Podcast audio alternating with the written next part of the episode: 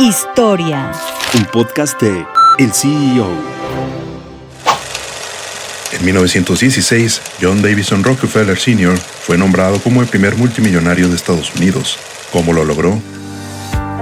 Su inicio en los negocios se dio cuando tenía 21 años y fue administrador de una iglesia. Poco tiempo después se convirtió en asistente contable de una pequeña firma de comerciantes. En 1859, John Rockefeller se asoció con Maurice Clark y fundaron su primera empresa, la cual cuatro años después entró al negocio de la refinación de petróleo al construir su primera refinería en conjunto con Samuel Andrews. Tras desacuerdos en la gestión de la empresa, John Rockefeller terminó por comprar el total de la compañía. Eventualmente, Standard Oil se convirtió en un imperio petrolero, que también tenía inversiones en sectores mineros, manufactureros y de transporte. Su fortuna la dividió entre herencias para sus cuatro hijos y obras benéficas. Fue conocido por ser un entusiasta de la filantropía. Este es el árbol genealógico de la familia Rockefeller. Aunque alguna vez fueron la familia más rica de Estados Unidos, tras las cinco generaciones familiares, su patrimonio se ha repartido entre más de 70 miembros.